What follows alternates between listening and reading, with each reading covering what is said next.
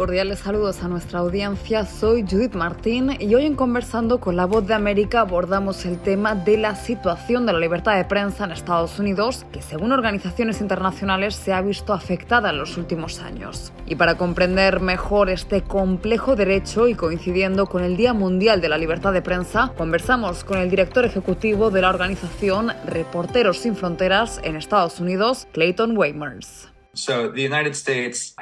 Bueno, Estados Unidos ha visto, como en muchos otros lugares del mundo, una caída precipitada en la confianza en los medios de comunicación. Algo de esto se debe a la hiperpolarización de los medios y el hiperpartidismo que hemos observado en los últimos años. Cada vez más, los estadounidenses obtienen sus noticias de fuentes de medios que se inclinan en una dirección u otra y las compañías de medios han respondido haciendo lo que se considera lo más rentable económicamente, que es resaltar la opinión y el aspecto editorial, sobre todo en horarios de máxima audiencia y en los canales de noticias 24/7. Mientras tanto, se minimiza el periodismo objetivo tradicional que solo pretende entregar las noticias. Ese es un aspecto. Hay otro factor. Estamos siendo testigos de la muerte de las noticias locales. En parte también se debe a la consolidación de la propiedad de las organizaciones de medios. Entonces, al mismo tiempo, vemos menos diversidad en la propiedad de los medios y también una reducción en el número de medios de comunicación a varios medios importantes les está yendo bastante bien y siguen haciendo un excelente periodismo, pero no pueden llenar el vacío cuando los periodistas de las ciudades pequeñas cierran o cuando las estaciones de noticias locales recortan su cobertura local. ¿Por qué es tan importante mantener esos medios de noticias locales? Los medios locales a menudo son los únicos que realmente tienen la capacidad de informar sobre temas que son importantes para las personas y que afectan a su vida cotidiana. Quiero decir, por ejemplo, obvio es informar sobre el gobierno local.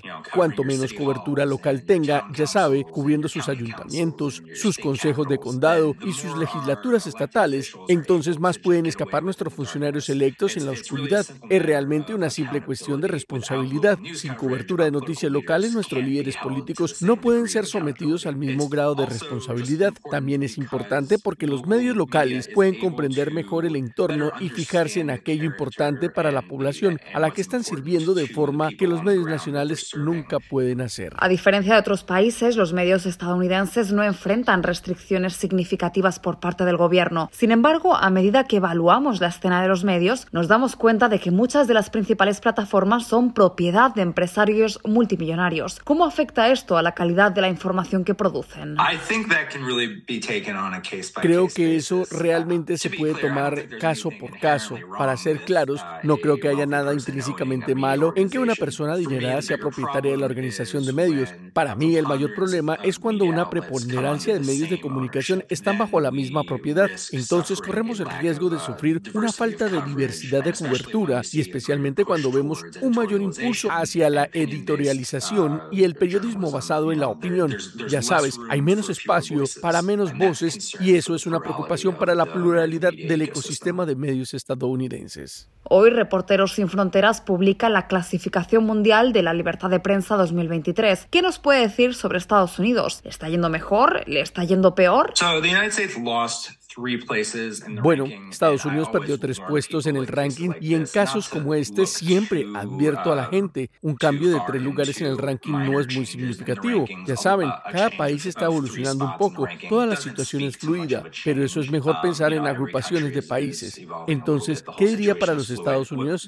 Es que estamos viendo un status quo, las cosas realmente no han cambiado y creo que muchos estadounidenses tienden a sorprenderse cuando ven dónde está clasificado Estados Unidos, porque como mencioné, anteriormente, Estados Unidos a menudo es visto como un líder en lo que respecta a los valores como la libertad de prensa y ciertamente se ve a sí mismo de esa manera, pero en realidad es que podemos estar haciendo mucho mejor aquí en casa y también podríamos hacerlo mucho mejor cuando se trata de promover los valores de la libertad de prensa en el extranjero. Era el director ejecutivo de la organización Reporteros Sin Fronteras en Estados Unidos, Clayton Weimers, explicando los diferentes factores que afectan al libre ejercicio del periodismo en Estados Unidos. Esto fue conversando con la voz de América.